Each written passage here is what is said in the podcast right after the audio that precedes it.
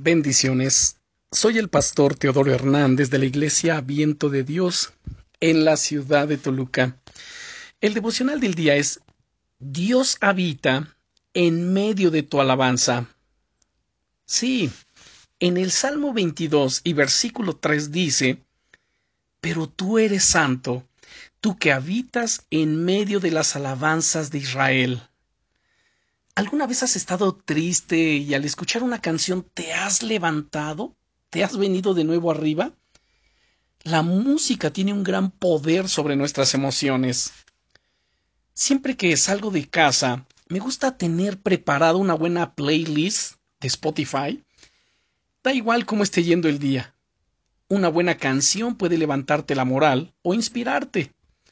Yo estoy casi siempre escuchando música, música cristiana, por supuesto. De hecho, en mis estudios, en mis tiempos devocionales, en mis momentos de oración, pongo de fondo una preciosa canción de alabanza mientras me dedico a profundizar en la presencia de Dios. En mis tiempos diarios, en esa presencia gloriosa de Dios, escuchar ese tipo de música, sobre todo música instrumental, me inspira, me levanta y me ayuda a estar más centrado en el Señor. Esto es lo que experimentó también el profeta Eliseo. En cierta ocasión pidió que viniese un músico. La Biblia nos dice en el segundo libro de Reyes, capítulo 3, versículo 15, que mientras el músico tocaba, la mano de Dios se posó sobre Eliseo y comenzó a profetizar.